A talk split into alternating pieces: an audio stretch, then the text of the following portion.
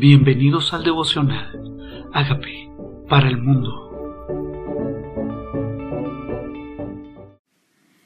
Reinado de Josafat, segunda de Crónicas 17. Reinó en su lugar Josafat su hijo, el cual se hizo fuerte contra Israel. Puso ejércitos en todas las ciudades fortificadas de Judá y colocó gente de guarnición en la tierra de Judá y asimismo en la ciudad de Efraín que su padre Asa había tomado. Y Jehová estuvo con Josafat porque anduvo en los primeros caminos de David su padre y no buscó a los Baales, sino que buscó al Dios de su padre y anduvo en sus mandamientos y no según las obras de Israel. Sabemos que Israel y Judá eran parte del mismo reino. El reino fue dividido desde Roboán, hijo de Salomón. Y cuando empieza este reinado de Judá han habido reyes que aman a Dios y jefes y reyes que no aman a Dios. Pero en general Israel se apartó del Señor y Judá seguía buscando al Señor. Josafat, hijo de Asa, dice que buscó al Señor, al Dios de su padre.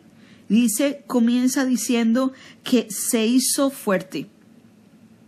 Se hizo fuerte contra Israel, su enemigo, contra Israel, que era en este caso su vecino que antes había salido de la misma familia, que eran sus propios hermanos, pero estos estaban apartados de Dios, habían invocado a los Baales, habían hecho estatuas en los lugares altos, pero Judá había decidido hacer lo que era agradable delante del Señor.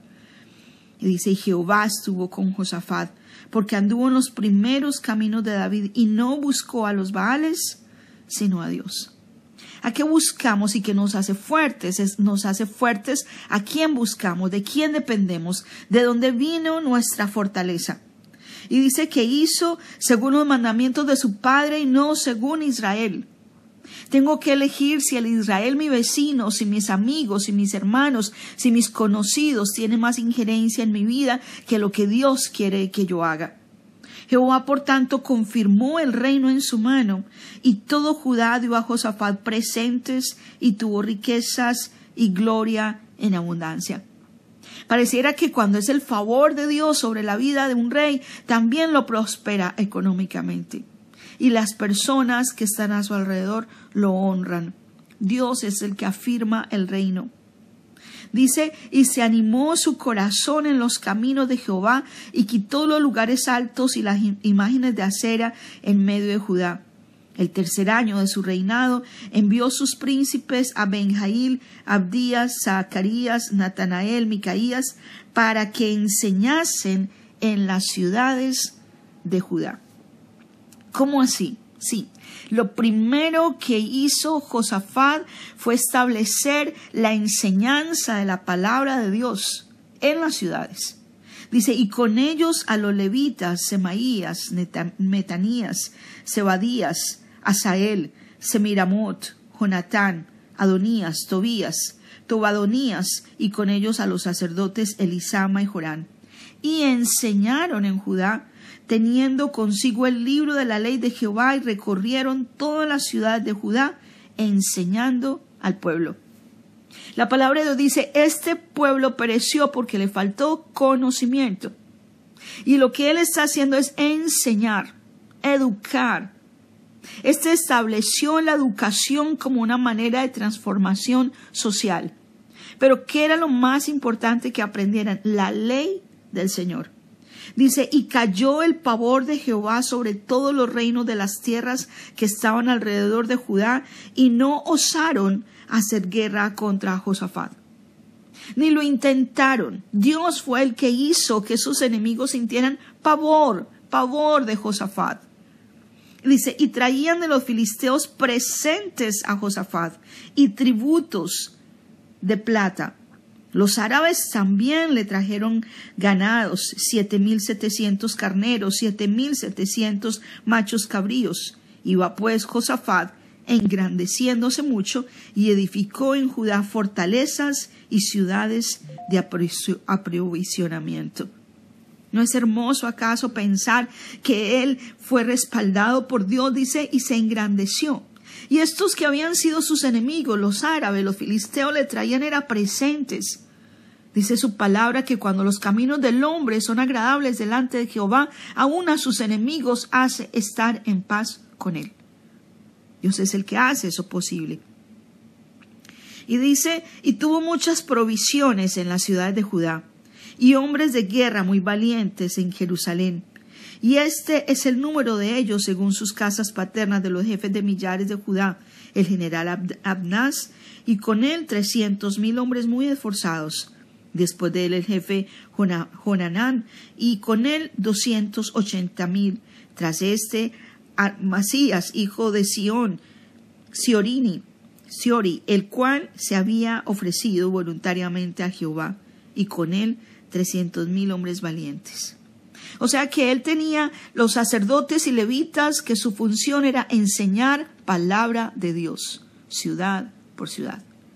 Y la tarea de los guerreros había también guerreros, gente armada, esforzada, valiente, dice aquí, muy, valientes. Dice, de Benjamín, Eliada, hombre muy valeroso, y con él doscientos mil armados de arco y escudo. Tras este, so, Josabat, y con él ciento ochenta mil dispuestos para la guerra.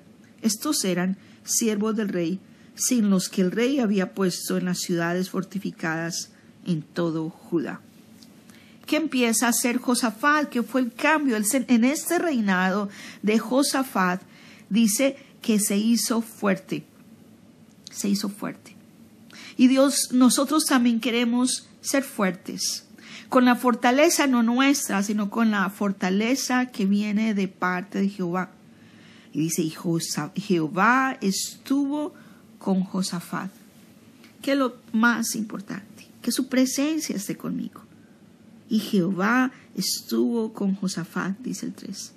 Si Dios está de mi lado, ¿quién contra mí?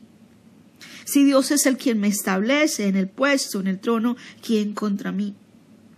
¿Por qué estuvo Dios con Josafat? Dice, porque anduvo en los primeros caminos de David, su padre.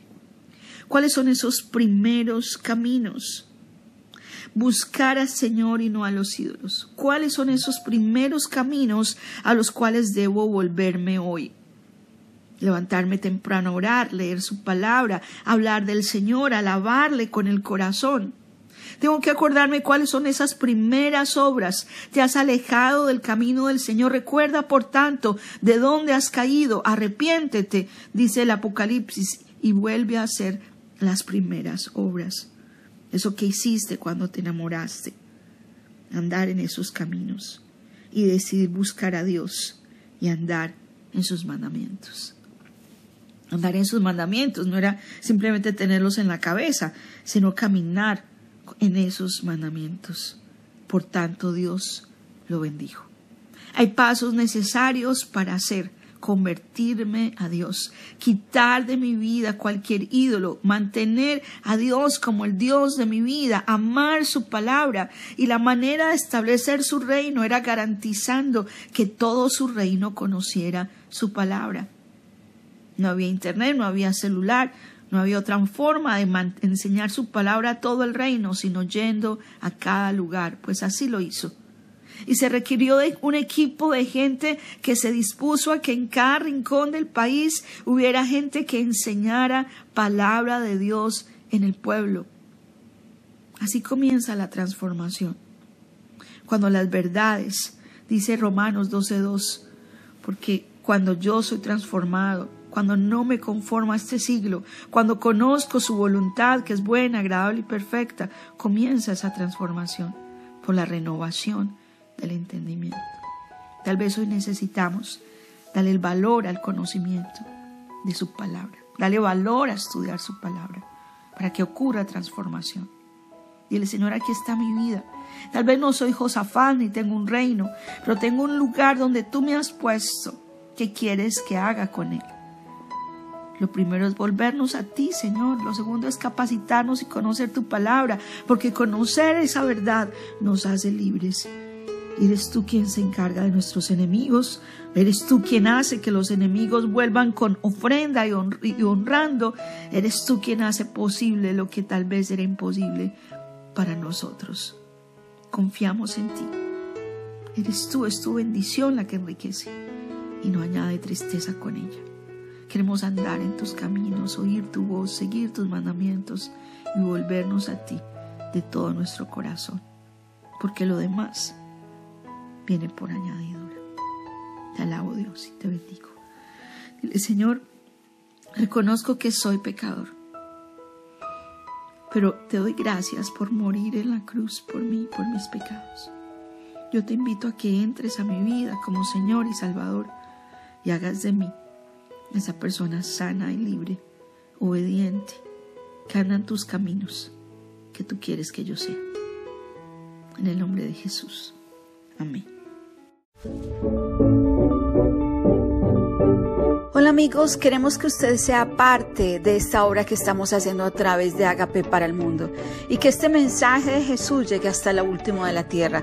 Si quieres donar en nuestra página web puedes hacerlo en agapeparalmundo.org o también a través de Cele en agapeoficial.gmail.com. Dios bendiga tu generosidad.